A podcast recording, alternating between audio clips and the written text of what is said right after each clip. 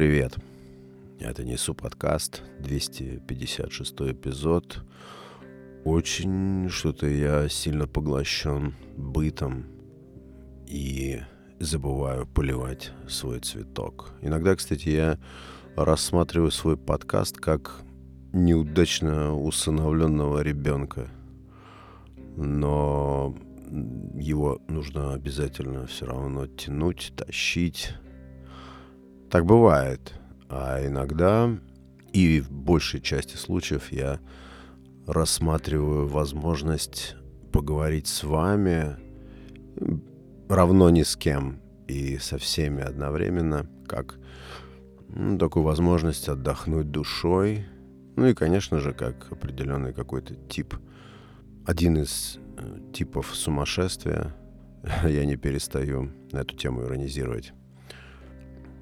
Просто у меня стоит запрет или блок на то, чтобы делать что-то бессмысленно. Хочется нагружать поток свой речевой и эпизоды смыслом, чтобы это что-то меняло, чтобы это мне что-то меняло, чтобы это как-то меня в себе же продвигало, что ли. И такие паузы, довольно, кстати, длительные, они заставляют меня генерировать мысли внутрь. Они опять собираются, эти мысли, в какие-то емкости внутри меня. И когда-то просятся наружу, когда-то костенеют, может быть, даже отмирают. Но молчание в эфире — это не подкастинг. И как сказал один из прекрасных людей, слушателей моего подкаста, нас запомнят не за наше молчание все-таки, а за то, что мы сумеем выразить. Этот вопрос меня тоже всегда занимал, зачем людям нужно самовыражение. Для чего? Если не брать вот эту вот наскучившую всем уже пирамиду Маслоу по поводу отображающую, вернее, вот эту палитру потребностей людей от базовых до каких-то там, в кавычках, высших. Зачем людям вообще нужно самовыражение?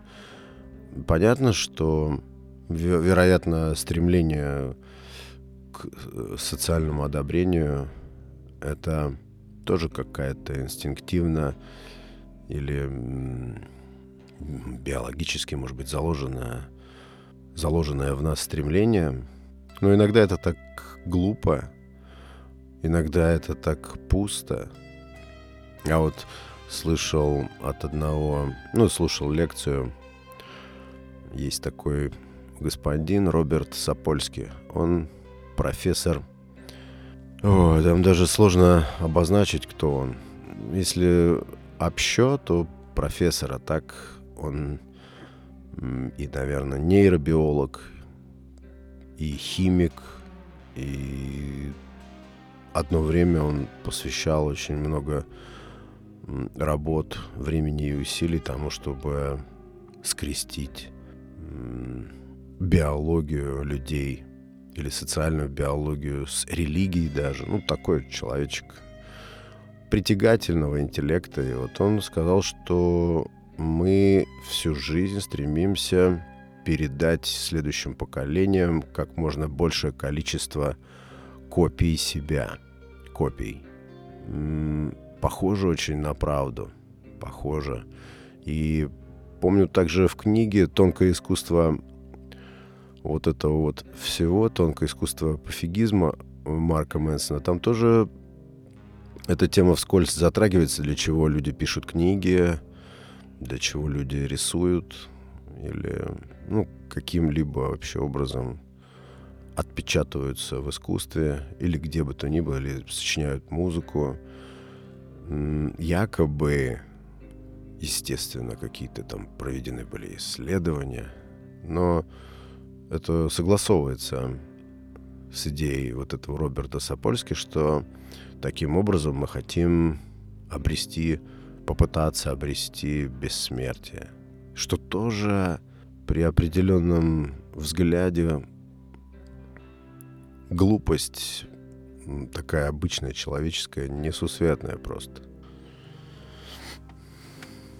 Плюс я убежден абсолютно, что любое творчество и искусство в первую очередь нужно тому, кто это производит, для того, чтобы спастись от, э, не знаю, своего внутреннего мира, от того, что человека пожирает изнутри.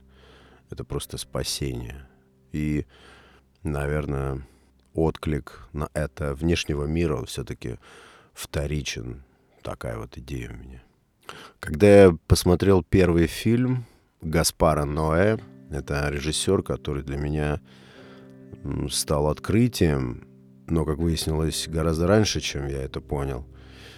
Но это открытие, наверное, вот этого месяца. Кстати, отчасти моя такая низкая продуктивность в смысле производства подкастов, она может быть вызвана и влиянием этого режиссера, этого художника на меня, потому что я попал под этот обстрел, под это обаяние.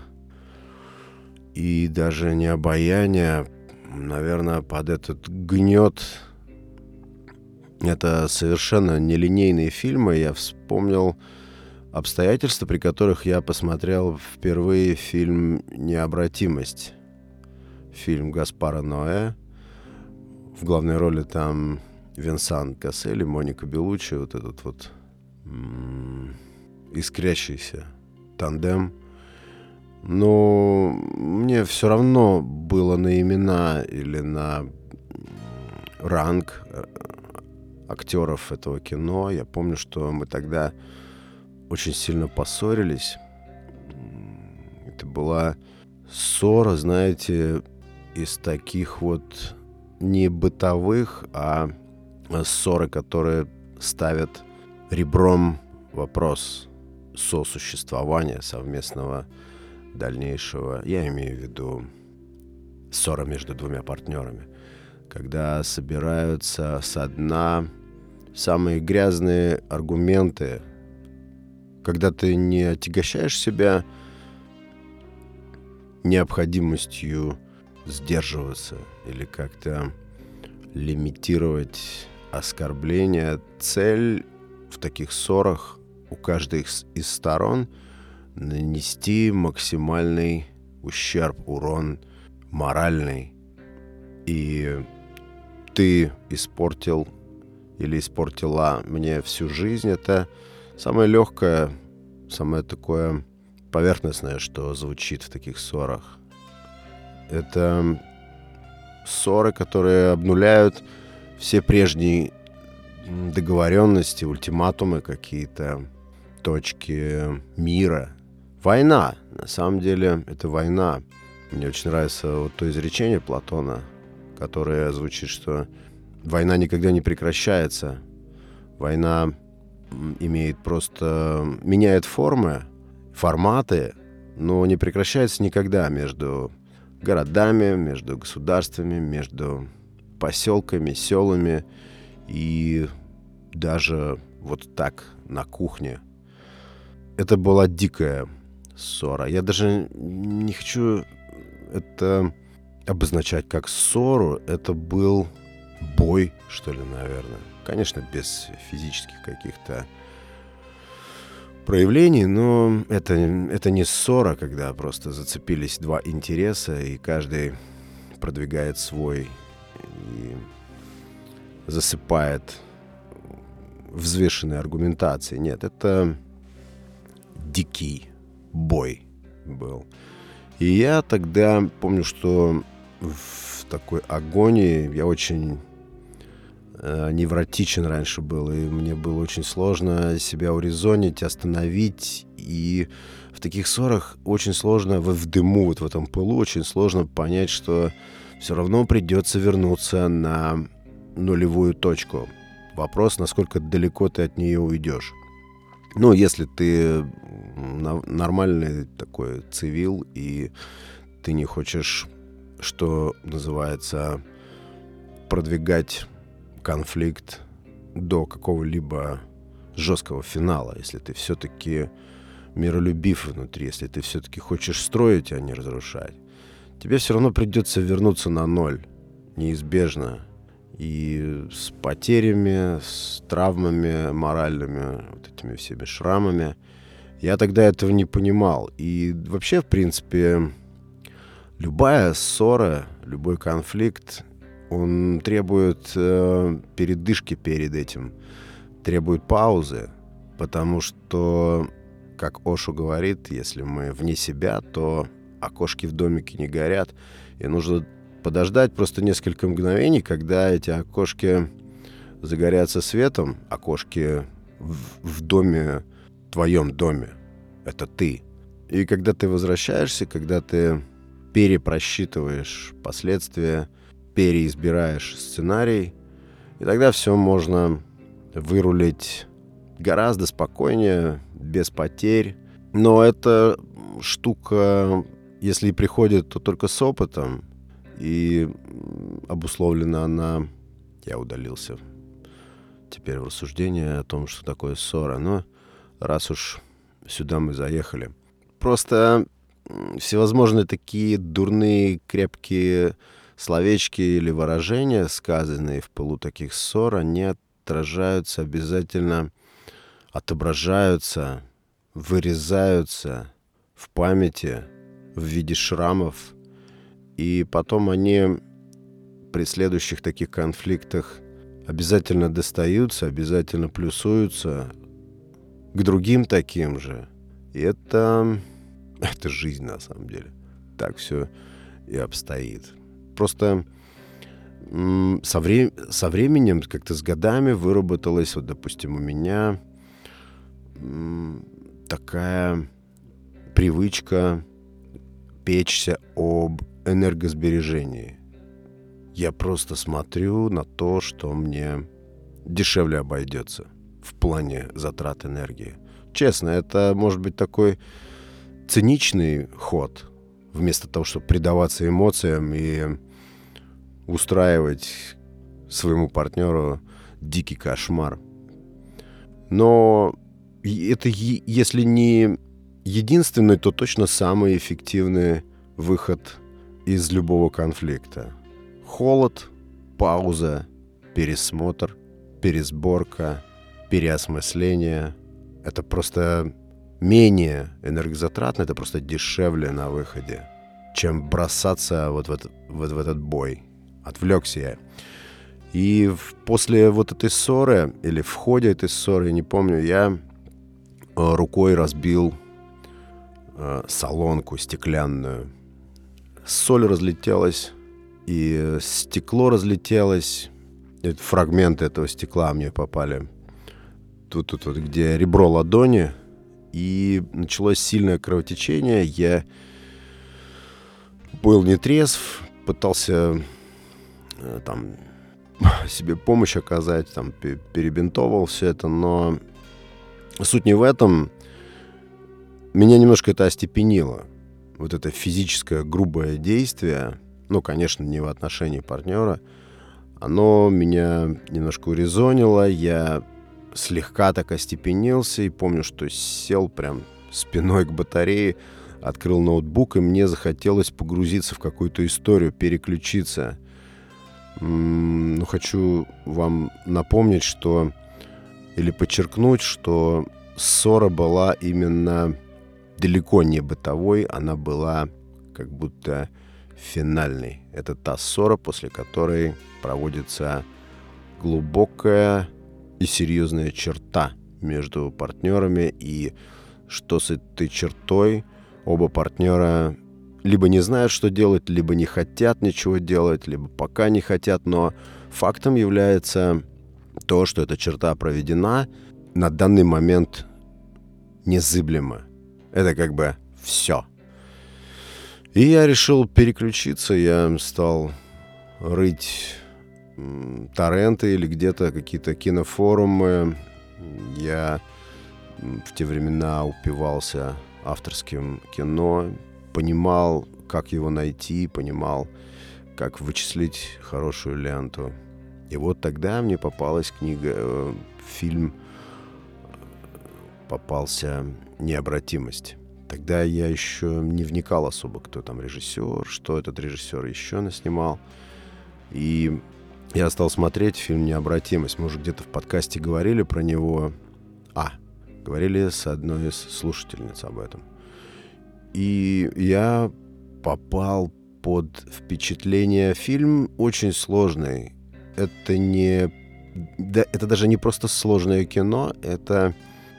Ну, как по мне, так это просто вырванный кусок жестокой реальности – и я вообще-то даже, в принципе, не рекомендую смотреть этот фильм. Это не, даже не из тех фильмов, которые вот ты посмотрел, он тебя очаровал, и ты трубишь направо-налево всем своим друзьям, коллегам, родственникам, что «Эй, вот это кино, смотрите». Это не рекомендуется вообще-то такое смотреть. Я уже не говорю про те три-четыре фильма, которые его же я посмотрел потом –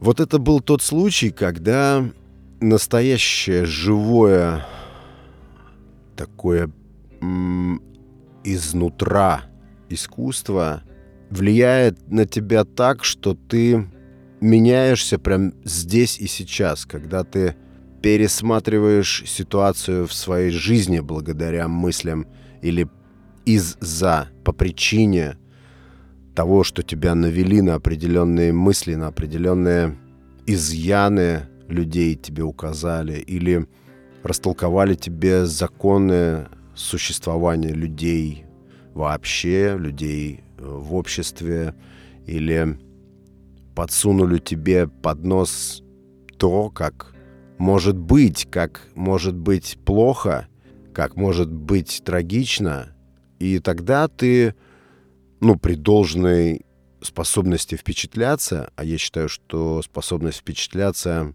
— это очень человеческое, и это то, что делает вообще, в принципе, человека человеком, интересным человеком, необычным, и жизнь-то, в принципе, насыщает, обогащает интенсивнее, если ты умеешь удивляться.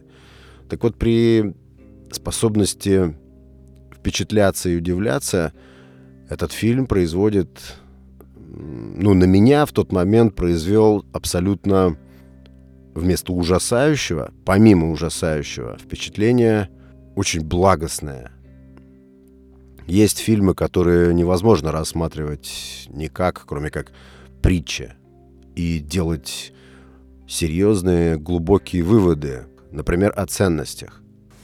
Знаете, вот этот фильм о котором я сейчас рассказываю, да, Гаспара Ноэ, фильм «Необратимость», он в тот момент, когда я сидел спиной к батарее на полу и раскрыл ноутбук, смотрел этот фильм, пялился просто жадно в экран, он не звел всю вот эту драму, которую мы сейчас устроили, когда мы жгли вот эти мосты, когда мы подбирали болезненные, максимально болезненные фразы для того, чтобы атаковать друг друга. Все это было низведено до уровня, знаете, возни насекомых.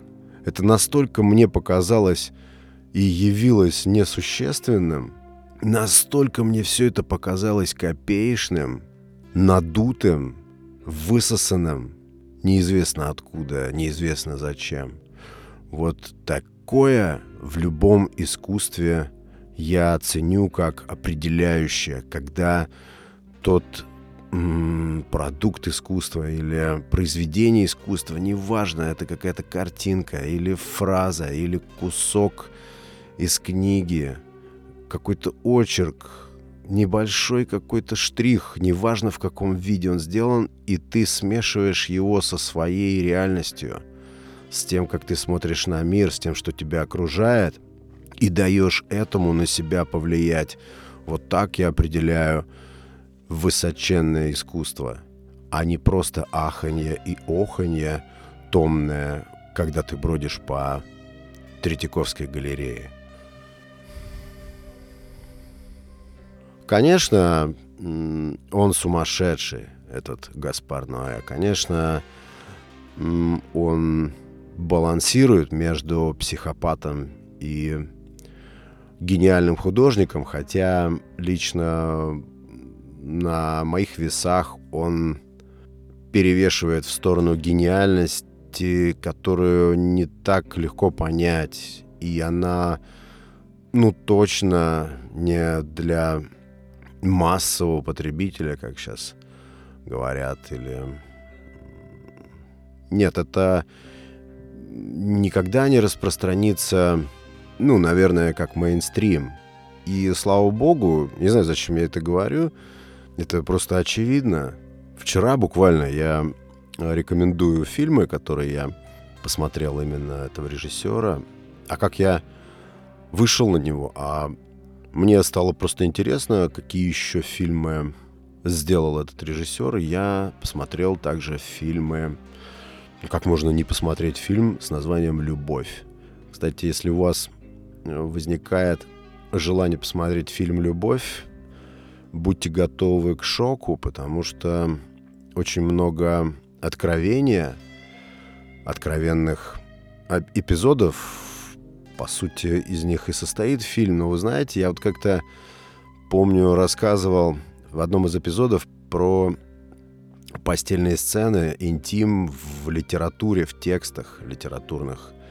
И для меня это совершенно неприемлемо в литературе. Как только я читаю текст в котором мне предлагается окунуться в интим, меня это тут же отторгает. Не потому, что это какое-то там, не знаю, ханжество с моей стороны или высокий уровень нравственности моей натуры отторгает сие. Нет, вообще не поэтому. Просто, ну это примерно как вот ты идешь в магазине в отдел овощей, и ты не хочешь там увидеть нарубленную кусками плоть. Ты хочешь увидеть красиво расставленные, разложенные, разноцветные, сочные овощи. Вот примерно такой диссонанс у меня случается. Вот когда я читаю книгу и вижу в ней не просто то, что автор хочет мне рассказать о том, что происходит между героями, к примеру, мужчиной и женщиной, а хочет меня погрузить в мир своих представлений об интиме, я в ту же секунду прекращаю читать.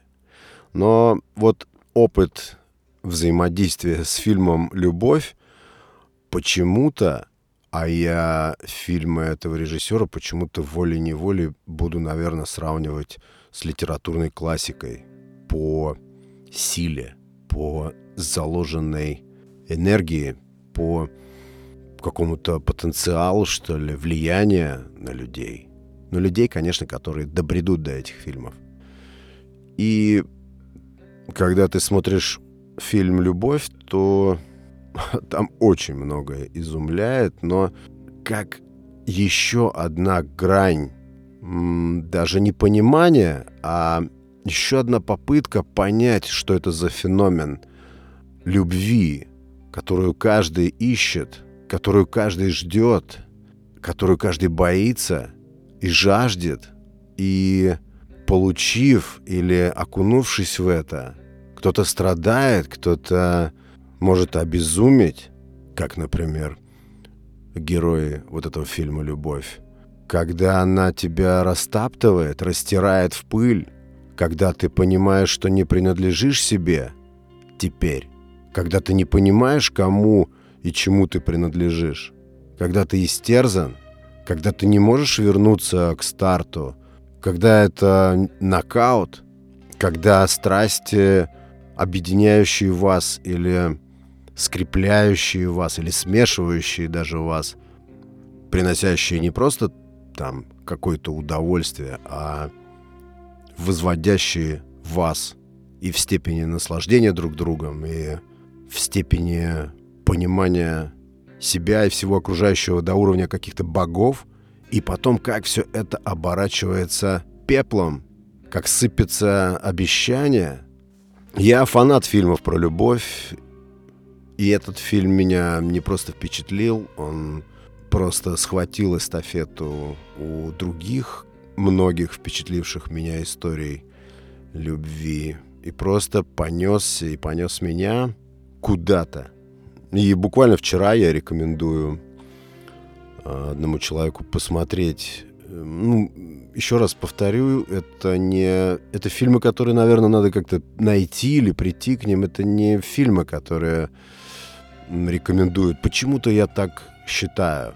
Почему-то я так считаю. Но вчера я захотел поделиться с человеком, потому что э, когда киноман или синемаголик испытывает ломки без хорошего кино, хочется подкинуть ему дров правильных.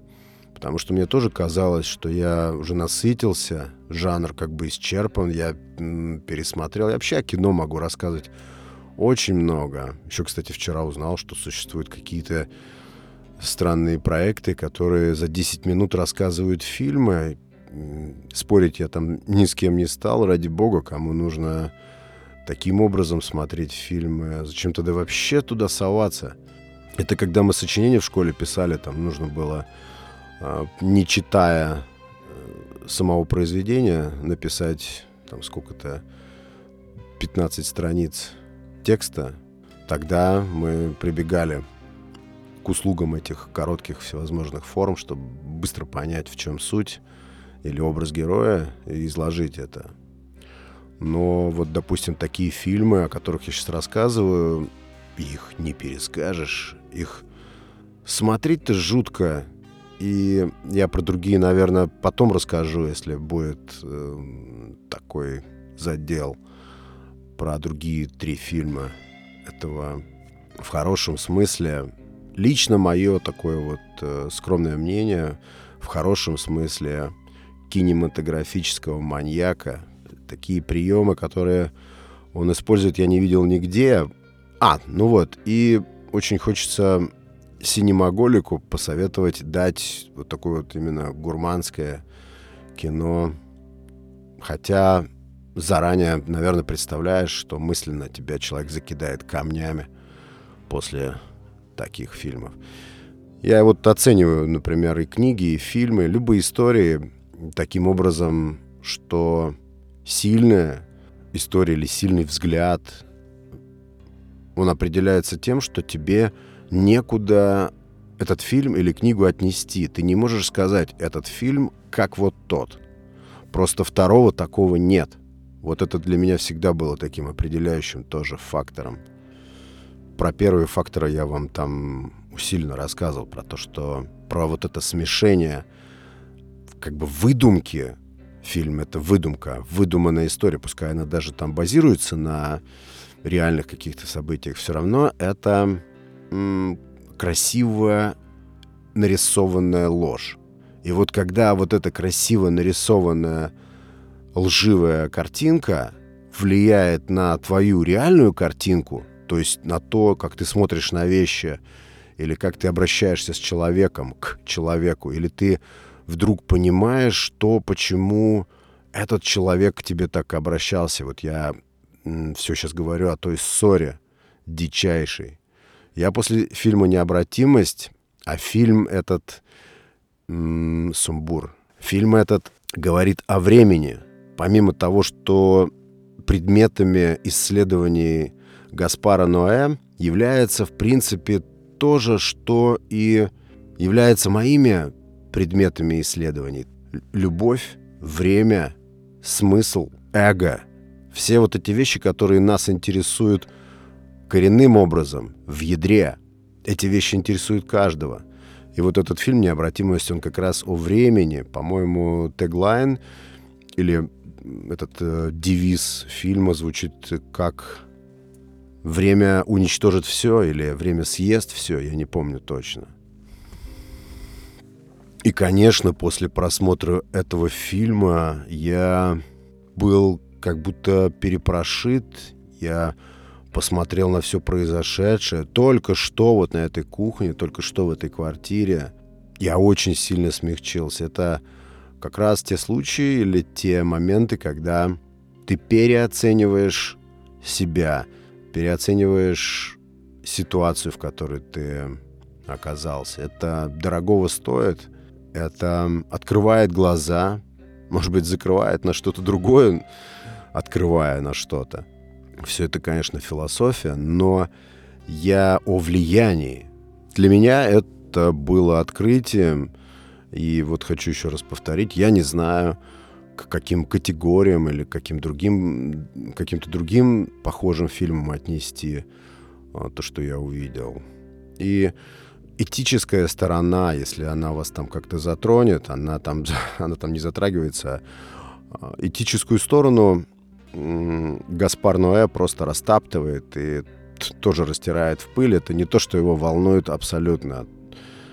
Поэтому, ну, если вы высоко-высоко нравственная натура, конечно, лучше тогда обходить э, такие ленты стороной. Но я, знаете, принцип э, у меня такой вот в воспитании детей, к примеру. Я себе задаю вопрос, как говорить с детьми об этой э, стороне жизни или о другой. Вот какие-то такие табуированные социумом темы, как их обходить и обходить ли их. Я, знаете, для себя принял простое решение, нигде не подсмотрел, чисто импровизируя, пришел простому такому вот умозаключению, выводу, что если что-то в этом мире существует, что-то вообще существует, как бы адово это не было, даже война, захватническая война, или неважно какая, кто сейчас слушает, он понимает, что я имею в виду. Это как вот красная или синяя таблетка, да? И если что-то существует, то это должно быть рассказано детям. Это должно быть объяснено им тобой, а не какими-то левыми источниками. Все что угодно. Если этот парадокс или этот э, феномен имеет место в жизни вокруг нас, и любой человек может его за углом встретить, то с детьми уже не просто можно, а нужно об этом говорить и объяснять им. Это я таким образом оправдываюсь заранее за фильм «Любовь», если это, может быть, кого-то... Ну, я, наверное, просто такие темы еще не затрагивал в подкасте, поэтому... А все равно там 18+, поэтому мне здесь переживать нечего. Но такой дисклеймер надо сделать для тех, кто возможно, раним. Я еще раз говорю, я очень не люблю пошлость в искусстве. Вообще ее не то, что не люблю, я ее не признаю, не принимаю и не потребляю. Но какими-то странными способами или какими-то гениальными, наверное, инструментами, вот ставшему теперь для меня фаворитом режиссеру Гаспара Ноэ, удается меня не травмировать тем, как он видит мир и что он хочет достать из себя или из актеров, или из истории. Меня это не травмирует и не ранит. И я, я особое уважение к себе, конечно, не чувствую, но я не испытываю ощущения моральной травмы. Для меня это всегда было важно. И поэтому, если уж это все существует, да, мы все это знаем, существует разное, и даже то, что мы не подозреваем, если кто-то говорит об этом, то это прекрасно, мы можем это увидеть заочно, не сталкиваясь, вероятно, с этим в реальной жизни, быть готовым, да, к столкновению, да и просто для расширения кругозора знать, как вообще оно случается в жизни, это полезно. Вот таким образом, друзья, я, вы меня, вернее, вывели из состояния бытовой комы. Я наконец-то полил свой цветок, записал очередной эпизод. Благодарю я людей, которые присоединились к подкасту. Спасибо всем за реакции, которые кто где-либо оставляет. Это важно, приятно и питающе для автора. Спасибо вам за внимание. Какие-то мнения всегда приветствуются. Если не хотите оставлять свое мнение или как-то комментировать, то просто вот сейчас кивните.